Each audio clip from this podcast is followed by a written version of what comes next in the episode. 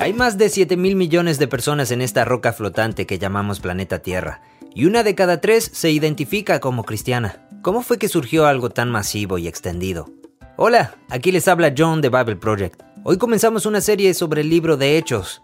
A fines del 2018 publicamos una serie de videos sobre el Evangelio de Lucas. Lucas, el autor de ese Evangelio, también escribió una especie de secuela sobre la vida y el movimiento de la iglesia primitiva, un libro que llamamos Hechos. Lucas incluso creó los principales movimientos de hechos con el fin de mantener la coincidencia con los movimientos del Evangelio de Lucas. El cristianismo hoy es grande, es complejo, está por todo el mundo. Pero no siempre ha sido así. ¿Cómo era el cristianismo en sus inicios antes de que el movimiento se hiciera viral? El libro de Hechos nos quiere contar que comenzó en la habitación de arriba de una casa con esa banda de judíos mesiánicos marginados y sospechosos. Es extraordinario. Al igual que todos los libros de la Biblia, el libro de Hechos es una genialidad literaria. No es solo un diario de acontecimientos de los primeros cristianos, su propósito es teológico quiere decirnos algo profundo y significativo sobre lo que significa ser un seguidor de Jesús. El libro de Hechos me dice que si entregué mi lealtad a Jesús, soy parte de una secta judía mesiánica que comenzó como un movimiento religioso minoritario perseguido en la antigua Jerusalén.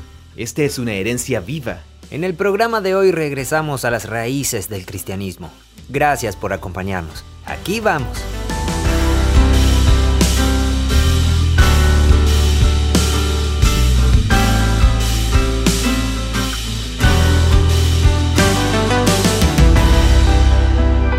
Bien, ya desde hace más o menos un mes venimos conversando en este podcast sobre los temas que se pueden ver en la serie animada de Lucas, publicada en nuestro canal de YouTube.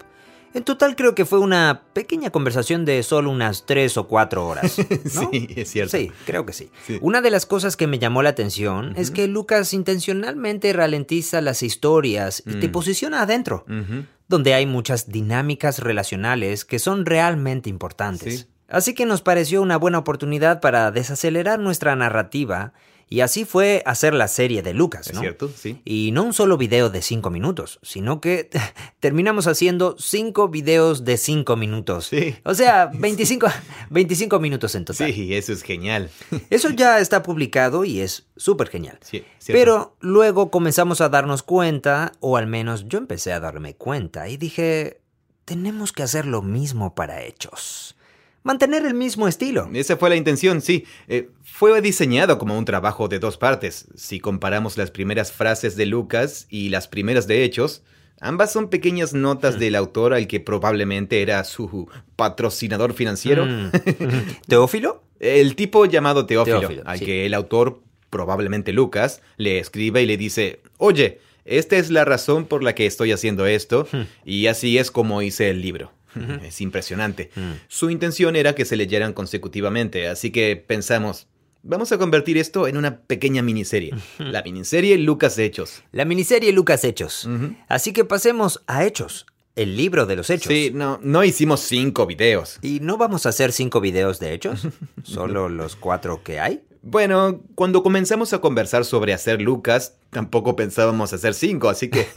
Pero como que cuando lo pensaste, te imaginabas tres videos sobre esto. Sí, creo que hay tres grandes movimientos en el libro de Hechos. En realidad las primeras frases te dan un mapa de todo el libro. La escena inicial te da un mapa por geografía y movimientos narrativos. Así que podríamos desacelerar, pero creo que Hechos se puede comprender a través de esos tres movimientos. Mm, Puedes captar lo fundamental así. Tres movimientos. Entonces mm. es por eso que había pensado tres videos. Genial. Quizás John Collins te gustaría leer la apertura de Hechos. Ah, sí, me encantaría. Los primeros, los primeros ocho versículos del libro de los Hechos. Ok. Dice así, aquí está.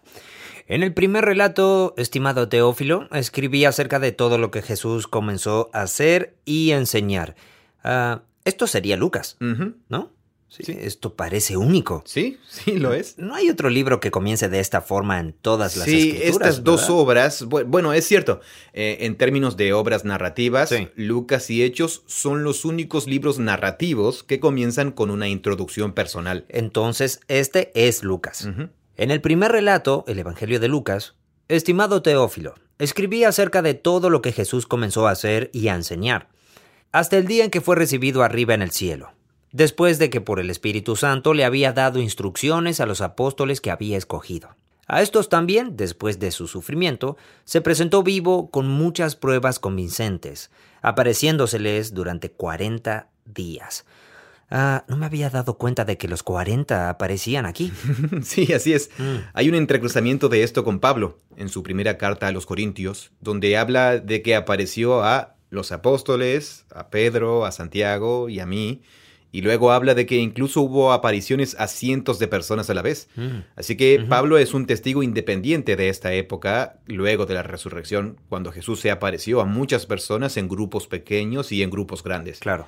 Aquí tenemos la narrativa sobre un grupo grande, algunas de las apariciones a grupos grandes. Él no dice en el Evangelio que fueron 40 días. Correcto, sí. Eh, ese pequeño detalle de los 40 días es exclusivo de Hechos. De, la introducción de mm. Hechos. Y mencionaste que al decir 40 días está indicando pruebas, ¿un tiempo de pruebas? Mm, bueno, sí, o un motivo que se repite mucho en escenas de 40 días es la prueba. Claro, sí, pero por eso, remarca 40 aquí. Sí, exactamente. Eh, estoy seguro de que hay una conexión.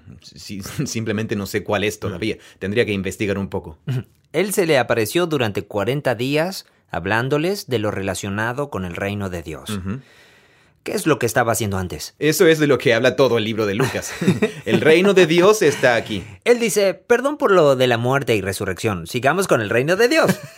Pero, bueno, con una perspectiva nueva. Sí, o, que eh, el reino de Dios ha sido verdaderamente inaugurado ahora claro, sí. a través de... Todas esas cosas de las que estuvimos hablando han pasado. Eso, han sucedido. Sí. La cruz fue su entronización y la resurrección su exaltación. Aquí dice, y reuniéndolos les mandó que no salieran de Jerusalén, sino que esperaran la promesa del Padre, la cual les dijo, oyeron de mí porque Juan bautizó con agua, pero ustedes serán bautizados con el Espíritu Santo. Dentro de pocos días. Esta es una buena tecnología en el pergamino aquí. Mm. Cuando se escribe una obra de varios volúmenes con la tecnología del pergamino, una forma muy común es colocar un enlace al final del pergamino mm. y al comienzo del pergamino siguiente.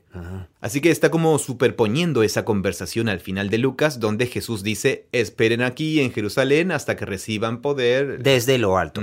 ¿Es así como lo dice en Lucas? Bueno, veamos. Sí, ah, poder desde lo alto, es cierto. en realidad fusioné el final de Lucas y Hechos en mi cabeza, así que es algo difícil separarlos.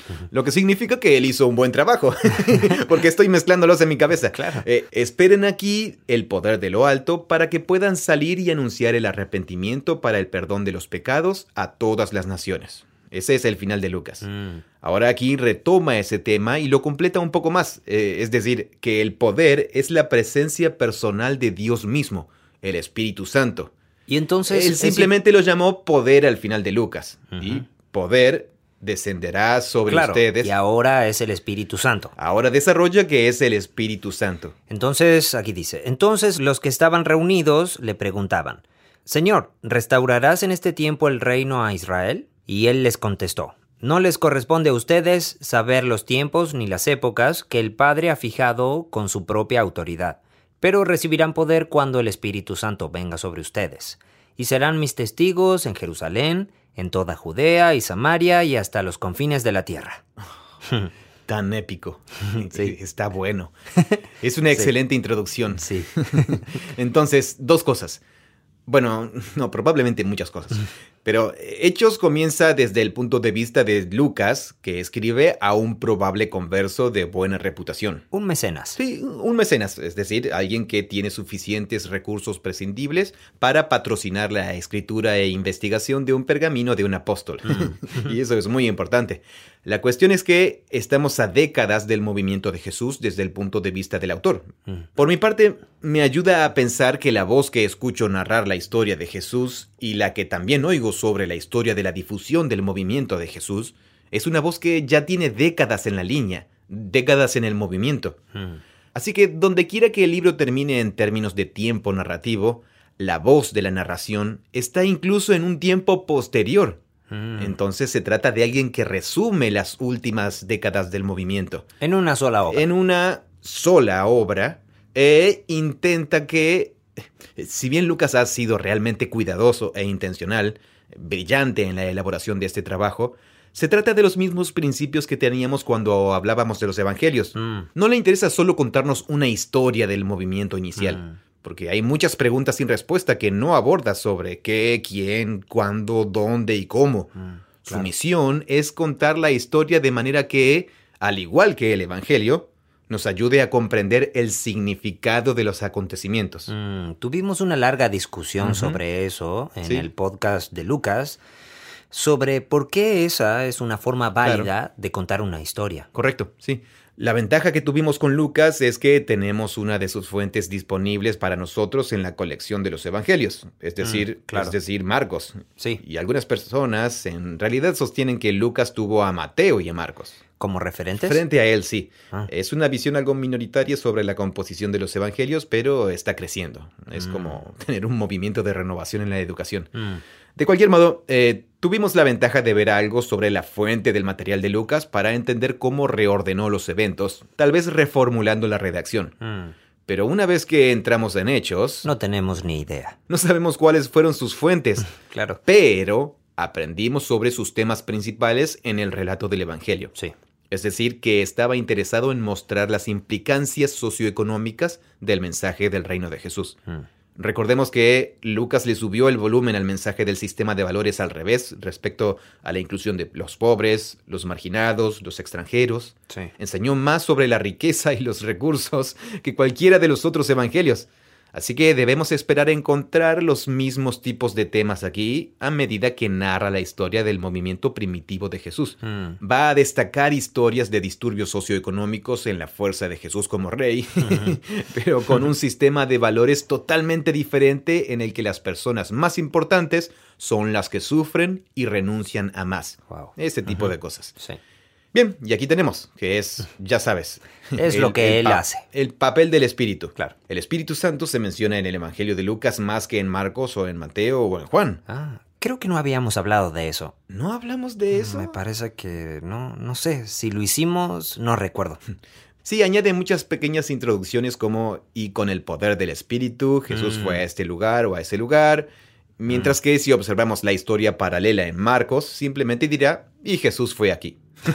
Así que en el Evangelio de Lucas, él está sembrando las semillas de Jesús como Mm. modelo de el nuevo humano, Claro. el nuevo hombre dotado del poder del Espíritu, que luego dotará de poder a sus seguidores para que sean el mismo tipo de personas.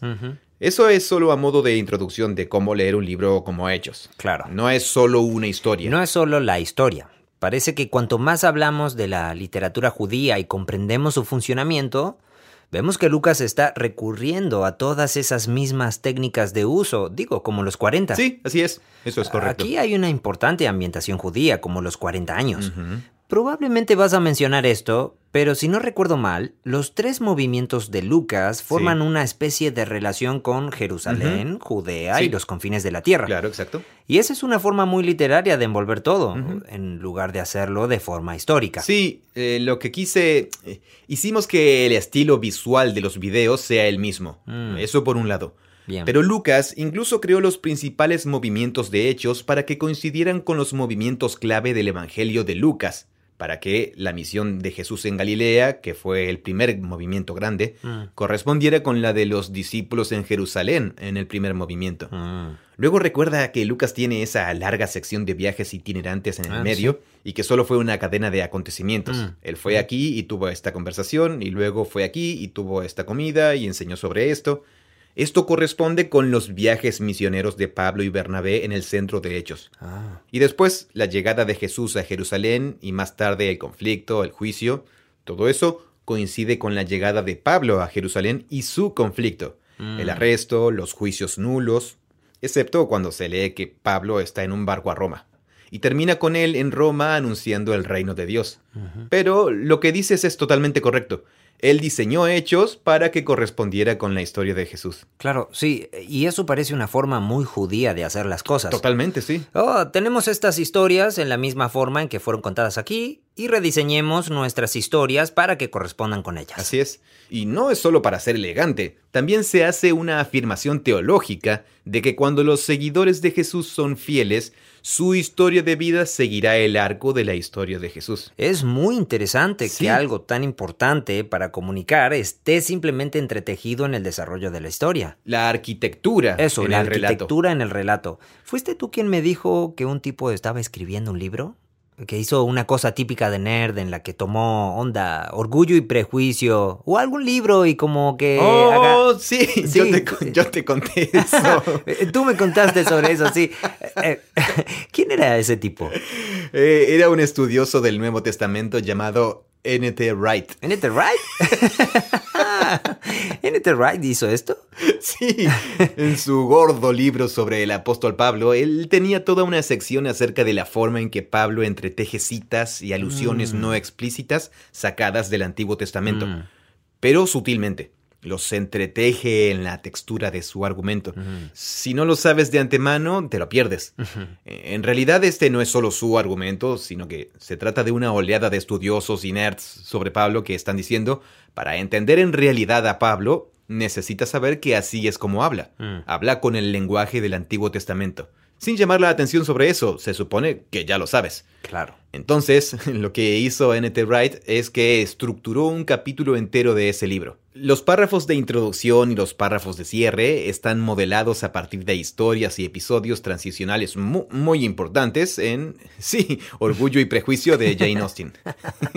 Luego puso pequeñas migajas de pan, alusiones y frases a lo largo de todo ese capítulo. ¿Y no se lo dijo a nadie? Y nunca se lo dijo a nadie. E, e, en realidad he oído que fue en una entrevista a un conferenciante donde dijo que eso fue lo que hizo. Mm. Dijo que ha sido divertido de ver, eh, porque quería demostrar que eso es lo que hacen los autores. Mm. Si eres un buen autor, sabes hacerlo. Sabes trabajar de forma creativa y hacer un guiño a tus influencias. Mm. Así que intentó hacerlo él mismo en esas obras. es genial. Entonces, esa es la técnica. Esa es la técnica. Y no es solo algo exclusivamente judío, ¿no? Sino es algo que en la literatura judía hacían constantemente? Sí, e, ellos perfeccionaron esta técnica. Mm. Es un tema como para un video que se trate solo de eso.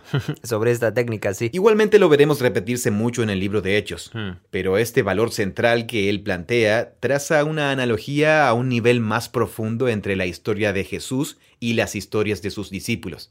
En varios momentos del libro de Hechos, él cuenta una historia sobre el juicio y la ejecución de Esteban, y te sientes como si estuvieras leyendo la ah. historia de la crucifixión de Jesús por momentos.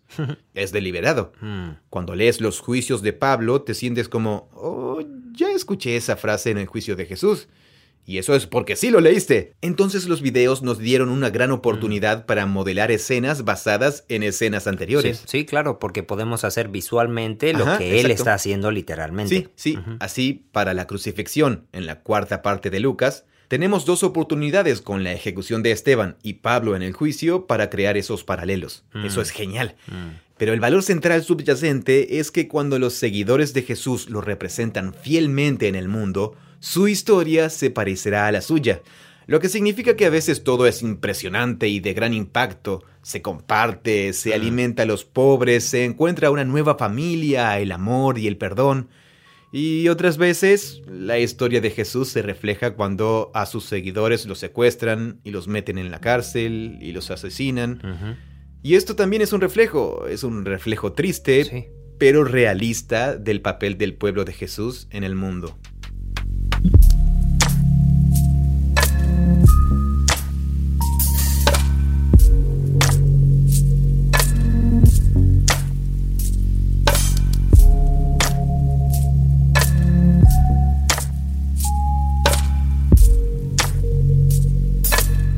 Otra cosa sobre esa introducción, que siempre pensé que era genial, no lo descubrí yo mismo, pero otras personas lo señalaron, es que las primeras oraciones de Hechos, el primer relato sobre todo lo que Jesús comenzó a hacer y enseñar, inmediatamente te hace pensar, oh bueno, el volumen 1 es el libro de Lucas.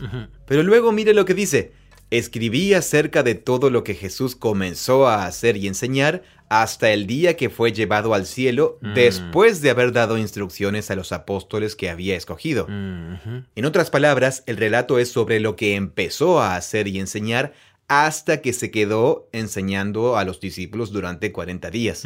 Y piensas, espera, eso no ha pasado todavía. Entonces, eso es lo siguiente que está a punto de contarte. Ah, claro. Es decir, lo que Jesús comenzó a hacer y enseñar hasta el día que fue elevado y luego, a través del Espíritu Santo, dando órdenes a los apóstoles.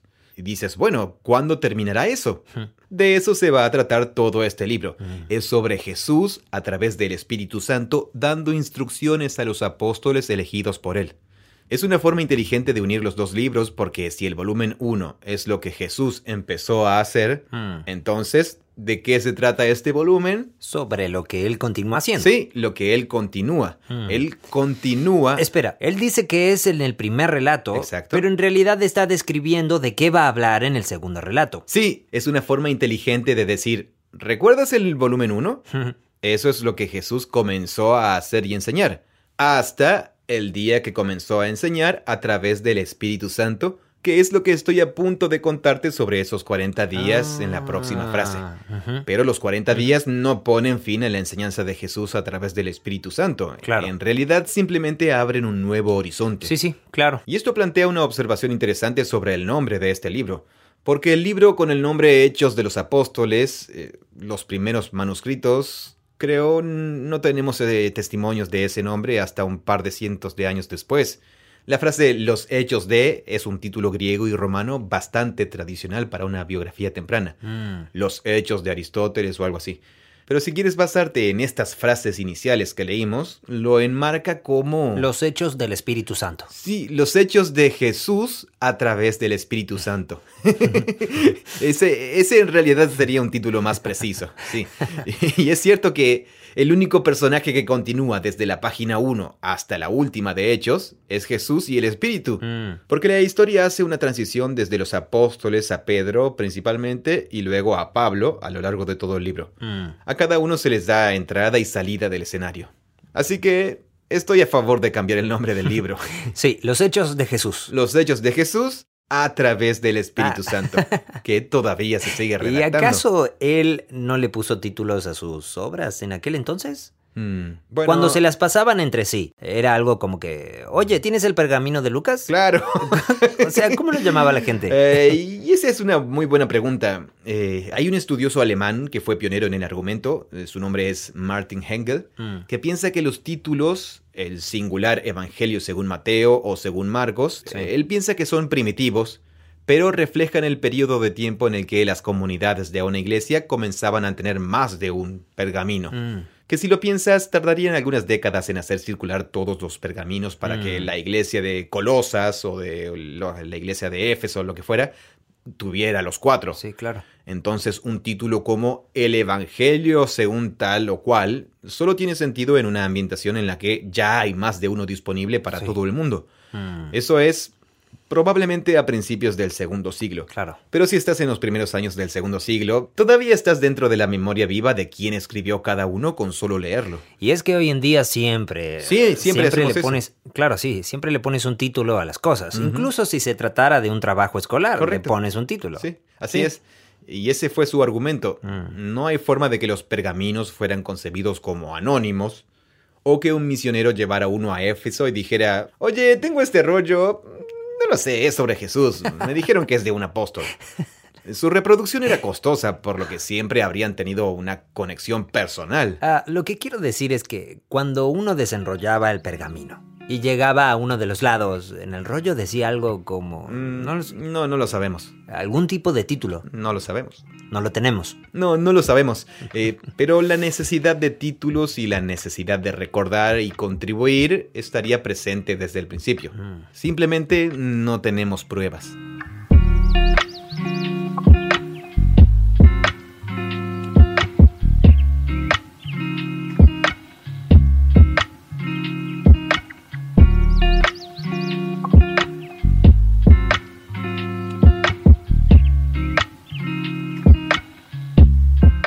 Bien, esto era lo que creía que podríamos hacer en el video desde la escena inicial. Mm. Eh, la escena inicial plantea algunas preguntas interpretativas, así que pensé que podríamos hablar de ellas. ¿Ok? Pero en realidad quiero hablar de cómo esta escena inicial puede marcar la trilogía, la trilogía de hechos. Mm.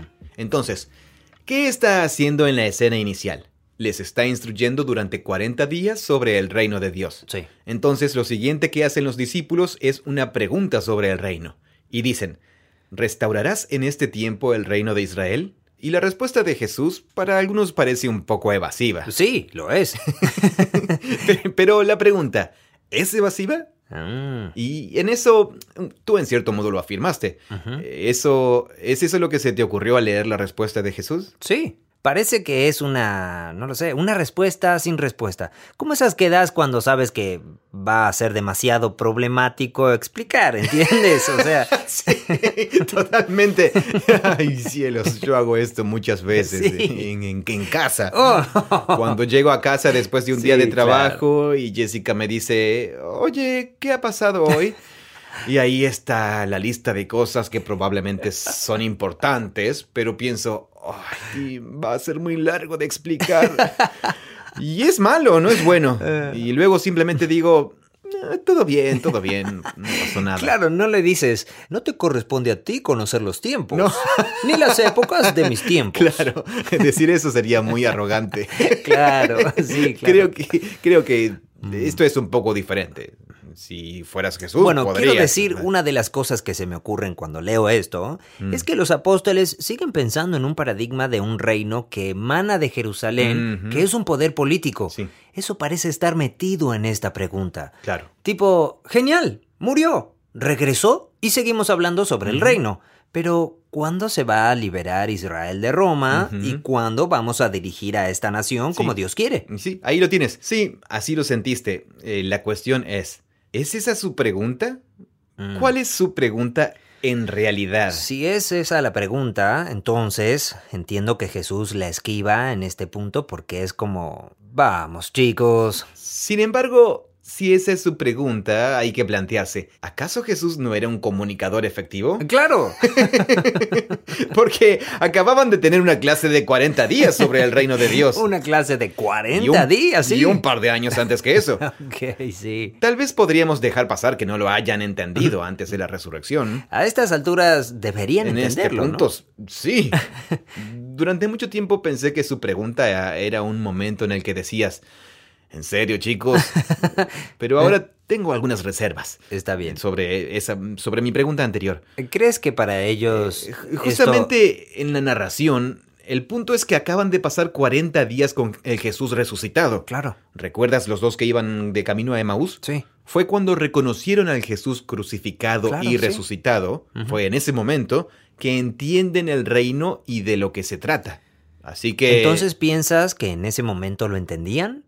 Ellos entendían la naturaleza del reino al revés. O sea, entendían Bien, que... Si lo entendían, tienes que preguntarte por qué utilizan la frase restauración del reino a Israel. Mm, Porque eso podría significar que todavía siguen pensando en tal vez una agenda nacionalista meramente política, ¿en- ¿entiendes? sí, claro. De sacar a los romanos a patadas. Pero la restauración del gobierno de Dios sobre Israel es un tema realmente importante para los profetas. Ese es el vocabulario. Es el ¿no? vocabulario, sí. Mm. Y, y en realidad es sobre cómo la promesa a Abraham siempre funcionó. Mm, Voy a bendecir a tu descendencia, tu familia, y luego a través de tu familia voy a Mm. bendecir a todas las naciones de la tierra. sí. Y es por eso que el exilio de Israel a Babilonia fue un gran problema, porque Dios quiere bendecir a todas las naciones, pero primero tiene que reparar la relación con estas personas. Sí, claro. La historia dentro de la historia. Mm, Hemos hablado sobre esto. En ese sentido, preguntar, bien, tú eres el rey resucitado. Entonces, ¿cuándo vamos a restaurar el Espíritu Santo del nuevo pacto, el nuevo corazón, obedeciendo la Torá? Claro, primero a Israel y luego al mundo entero. Sí, la frase de Pablo, a los judíos primeramente y luego Claro. a los griegos. Si están pensando en ese paradigma, entonces en cierto modo tiene todo el sentido del mundo. Es la pregunta más natural que harías. ¿Cuándo vamos a empezar a trabajar? ¿Cuándo se va a establecer el nuevo pacto de Israel? Estoy disfrutando de esta clase de 40 días, pero Jesús, ¿cuándo salimos y comenzamos a hacer algo? Sí, así es. Algunos cristianos han leído la respuesta de Jesús como una postergación, Mm, sí, claro. porque están en el paradigma de decir que el reino de Israel significa un reino mesiánico nacional en Jerusalén, Mm. sin romanos. Claro. Y eso no es lo que sucede en el libro de Hechos. Así que ven la respuesta de Jesús como una postergación. Un día ese reino político llegará, pero no es ahora. Ahora es una era diferente. Así que eso medio que encaja en la categoría de dispensación o de interpretaciones del milenio, que los actuales dos mil años desde que es la era de la iglesia, que es un reino espiritual, y que un día se completará en el reino físico real cuando Jesús regrese y establezca su reino en Jerusalén durante mil años. Esta es una visión. Sí. Otra visión sería tal vez la que se te ocurrió, y es que Jesús se está dando una palmada en la frente diciendo, chicos, no se trata de eso, se trata de esto. Mm, para mí ninguna de las dos hace justicia a lo que está pasando aquí. Si él solo estaba hablando de los profetas y del reino, entonces tiene todo el sentido del mundo que digan, entonces, ¿cuándo se va a formar el nuevo pacto de Israel que se convertirá en la luz de las naciones? Este es el libro de Isaías, donde el pueblo del nuevo pacto está en Sión. Isaías 2, Isaías 11, Isaías 60, para que la luz de las buenas noticias del reinado de Dios por medio del Mesías pueda ser anunciada a todas las naciones. Isaías 61 y demás. Entonces su pregunta es justa. ¿Cuándo va a comenzar? ¿Cuándo comenzamos? ¿Cuándo llega la hora de la acción? Y él le dice, no les corresponde a ustedes conocer todo el cronograma. Pero no se muevan de ahí porque las cosas van a comenzar a pasar muy rápido. Van a recibir el poder del Espíritu. No les voy a mostrar el plano completo. Exacto. Pero los voy a incluir en él. No se preocupen. Sí, totalmente. sí, estamos por comenzar. Mm. Entonces, ¿qué historia coloca Lucas a continuación? Capítulo 2. Viene el Espíritu. Viene el Espíritu. Mm. Además, esto es realmente clave. Esta línea serán mis testigos, van a dar testimonio del reino que viene a través del Mesías crucificado y resucitado, en Jerusalén, capítulos 1 al 8, Bien. en Judea y Samaria, que son los capítulos 8 al 12. Bien. Precisamente Lucas diseñó todo el resto de su obra a partir de esta frase, Jerusalén, toda Judea y Samaria, y luego hasta los confines de la tierra. Mm. Ese es el capítulo 13. Es donde comenzaron los viajes misioneros. Y que tiene lugar en Papúa Nueva Guinea. y se refuerza hasta Brasil. Para Pablo, los confines de la tierra es Roma, que es muy lejos. Bien, y eso es. Mm. La otra cosa es que cada una de esas frases viene de alguna parte del libro de Isaías. Mm. El Espíritu Santo vendrá sobre ustedes. Está sacado del capítulo 32 de Isaías. Es una parte de la esperanza mesiánica de la Nueva Jerusalén. Mm. La idea de que el pueblo del nuevo pacto se convertirá en mis testigos está sacada de Isaías 43. Mm. Luego, ir desde Jerusalén hasta los confines de la tierra, eso es Isaías 49. Por cierto, ese es un texto realmente importante en Isaías porque es el encargo de un siervo individual representativo en nombre de Israel. Mm. Y el trabajo de ese siervo es doble en el libro de Isaías. Es para restaurar al Israel exiliado de nuevo a Yahweh y luego de eso para convertirse en luz para las naciones. Es la frase. Mm. Para que mi salvación llegue hasta los confines de la tierra. Es Isaías 49. Mm. Así que la respuesta de Jesús está completamente planteada a la pregunta diciéndoles a los judíos primero y luego a los griegos. Comienza aquí. Aquí está el plano. Aquí está el... eh, Isaías nos da el plano. No te voy a dar el cronograma. Aquí está la, La secuencia. la estrategia. Sí, no es el plano completo, porque no les corresponde a ustedes saber cuánto tiempo permanecerán, Claro. Pero este es el plan de juego. Bien. Comiencen aquí. Luego, el resto de Judea y Samaria, que es el equivalente a decir todas las tribus históricas de Israel. Mm. Luego, después de haber cubierto el territorio correspondiente a la región de Abraham, ¡puf! salimos a las naciones. Mm. Es impresionante, Mm. es genial. Sí. Eh, creo que el objetivo de Lucas con Teófilo, donde sea que haya vivido, Roma o lo que sea, es que aquí está Teófilo. Quién sabe, nació como un macedonio Mm. o algo así y emigró a Roma. O... ¿Eso significa sabiduría de Dios en griego? Teófilo. Ah, eh, Teófilo, eh, eh, el que ama a Dios. Ah, el que ama a Dios. Sí, eh, que ama a Dios. En el mundo antiguo y aún hoy, el libro de Hechos me está diciendo que si le he dado mi lealtad a Jesús, Mm. Soy una parte de una secta judía mesiánica. Que comenzó allí. que comenzó como un movimiento minoritario religioso Mm. perseguido de la, la antigua Jerusalén. Sí. Y esta es una herencia viva. Mm.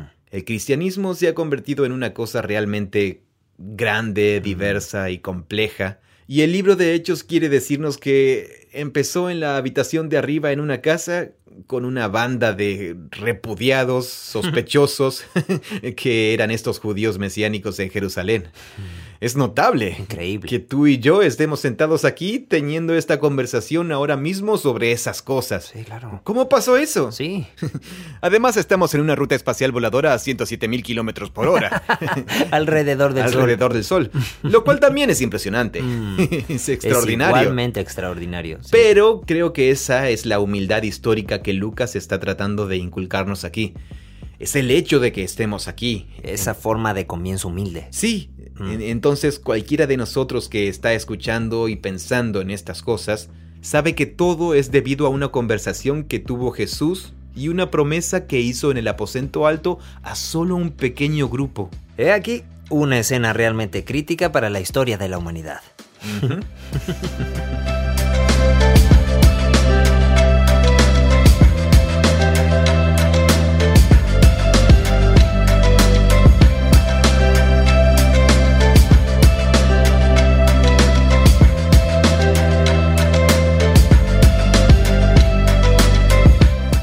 Tengo la sensación de que en el video estuvimos con esto en una escena de solo unos 60 segundos, pero siento que cada segundo es importante aquí, Ujú. en esta escena, porque es a la vez la transición desde el video anterior, está recordando todo el reino al revés de Dios restaurando al Israel exiliado, Mm. y teníamos en Lucas toda esta estética de pergaminos. ah, oh, el formato de pergamino tenía que continuar, sin duda. Mm, a través de hechos. Sí, a través de hechos. Excepto que mi idea era que pudiéramos usarlo solo para que el pergamino fuera Lucas.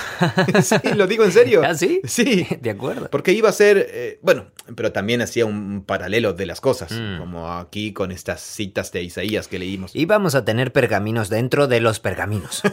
Algo que se pone muy excepcionalmente, muy rápidamente. Sí, pero en esta escena, esa que podía ser Jesús hablando del reino, y podíamos resumir eh, los temas de estos textos de Isaías aquí sobre la restauración de los exiliados en Jerusalén hasta las naciones, y Mm. luego el mapa de tres partes de Jerusalén, Judea, Samaria y Mm. el resto de la tierra. Casi que se siente como una introducción a la trilogía, más que el primer Mm, video. Tienes razón, tienes razón, esa es una buena. Pero tuvo que ser una parte del primer video. Sí, los estudiosos ponen la atención a lo que llaman el marco del reino de Dios en torno al libro El reino de Dios. Mm. Esa frase aparece dos veces en la escena inicial. Pasa 40 días enseñando sobre eso y luego le preguntan, ¿el reino no es Israel? Mm. Luego, una vez que se entra en el cuerpo del libro, la frase no aparece tan a menudo, pero cuando lo hace es siempre en uno de estos momentos de transición. En el momento en que Felipe sale de Jerusalén para ir a la siguiente línea fronteriza, Samaria, ¿qué hay en su boca? La buena noticia del reino. Mm, Interesante. Que es la frase que utilizó Lucas para presentar a Jesús recorriendo las zonas rurales, anunciando la buena noticia del reino. Mm. Después, en el primer viaje misionero de Pablo y Bernabé, para salir a las naciones. Que es el siguiente salto. Sí, es la siguiente sección. Claro. Ahí habla de llamar a la gente a entrar en el reino de Dios. Mm. Luego, en las dos ciudades clave donde Pablo pasa más tiempo plantando iglesias influyentes, Corinto y Éfeso, utiliza la expresión predicar o dar testimonio. Mm. Entonces, solo cuatro veces en el corazón del libro, lo cual no es mucho, es un libro grande. Luego, en el último capítulo, se repite dos veces, justo como en la escena inicial. Es, genial. En la escena de cierre y en la escena inicial usa la frase dos veces. Mm. Luego, en el centro del libro, solo la usa en estos momentos estratégicos. ¿Y qué hace Pablo al final? Está dando testimonio del reino de Dios bajo arresto domiciliario en una de las casas del César.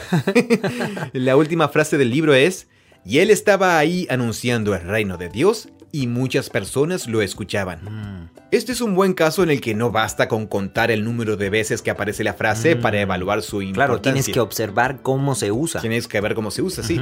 No se trata solo de cuántas veces se menciona, sino de cuándo. Mm. Así que la llegada del reino de Dios por el poder del Espíritu a través del pueblo de Jesús constituye el libro de Hechos.